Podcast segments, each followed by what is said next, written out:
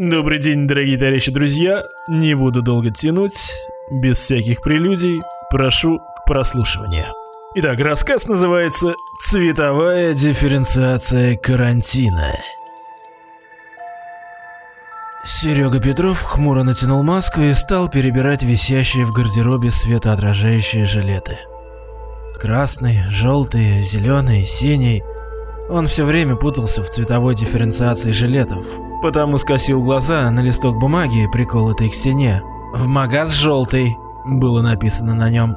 И Серега, взяв желтый жилет, вышел из квартиры. Он работал электриком в городских энергосетях, дежурил сутки через трое и считал, что ему повезло. В стране работали только предприятия систем жизнеобеспечения, органы власти и силы правопорядка, взявшие на себя обеспечение населения продуктами и услугами. Так что неудивительно было видеть в ленте Инстаграма сплошь стриженные под ноль головы, это парикмахеры Росгвардии иначе не умели. В общем, Сереге повезло. Он получил зарплату, а не пандемийное пособие, а значит мог иногда побаловать себя колбасой, сыром и бананами. Впрочем, он, как и все, выбирал гречку и картошку, а сэкономленные деньги предпочитал тратить на алкашку. Озвучено по версии Шадинского. «Гражданин!» – раздался оклик. Серега обернулся. К нему приближался полицейский патруль. Две фигуры в респираторах и с перекинутыми через плечо калашами. «Сержант Кутузов, курсант Суворов!» Представил себя и коллегу тот, что был повыше. «Дежурный по Измайловский район, профспаспорт.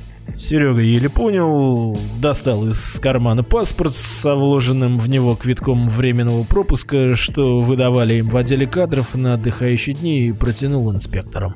«QR-код!» Серега протянул руку на запястье, которое синела свежая татуировка QR-кода.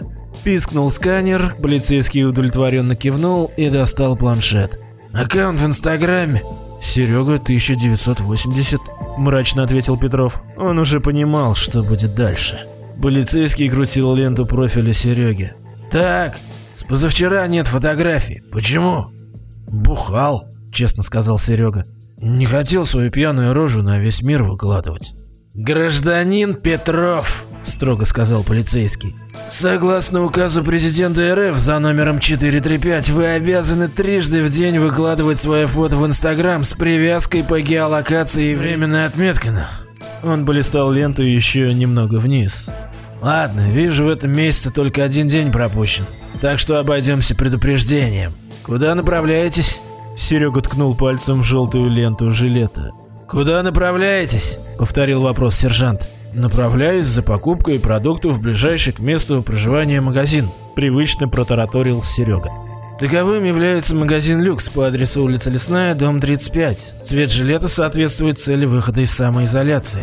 Система цветовой дифференциации, введенная пару месяцев назад, должна была сократить число выходов граждан на улицу без конкретной цели и ужесточить их дисциплину. Каждый получил набор светоотражающих жилетов, такие как желтый для похода в магазин, красный, чтобы дойти до места работы, синий вынести мусор, зеленый выгулять собаку.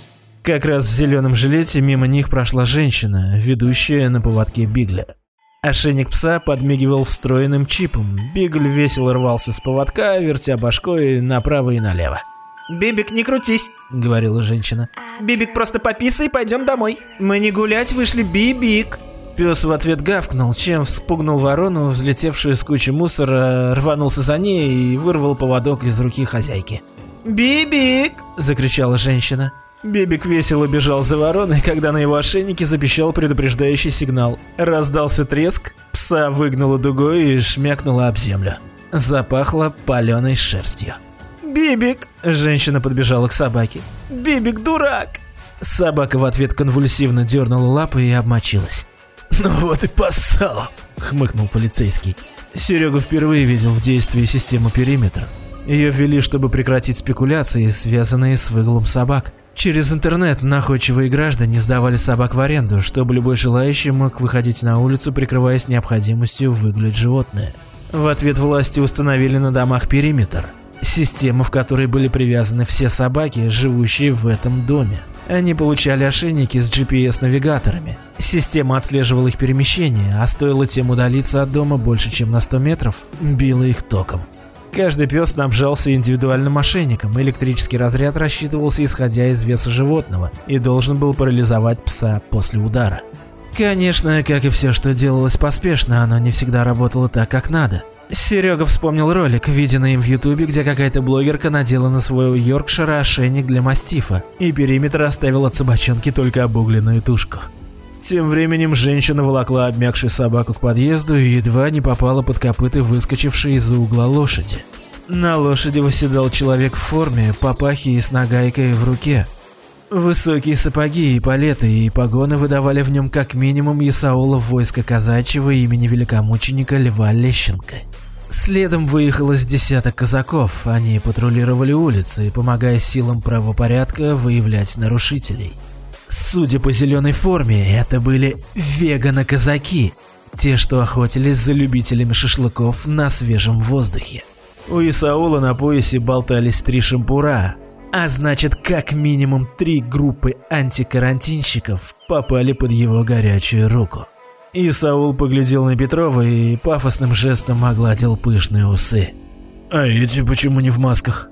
«Их хранит Святой Дух русский и благодать молитвы», — ответил сержант. Серега посмотрел вслед колонне всадников. Два последних казака постоянно кашляли и крестились. Следом за казаками из-за угла вырулил БТР. На броне сидели два росгвардейца и крутили головами по сторонам.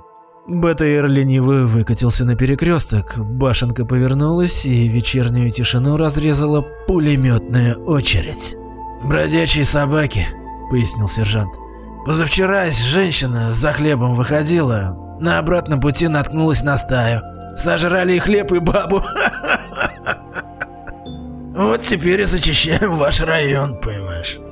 Полицейский протянул Сереге документы, махнул курсанту и патруль пошел вдоль дома. Серега спрятал документы и зашагал в противоположную сторону. Вернувшись домой, он вышел на балкон и посмотрел на темный город. В воздухе медленно кружился первый снежок. До Нового года оставалось два месяца. Наступал ноябрь 2020 года.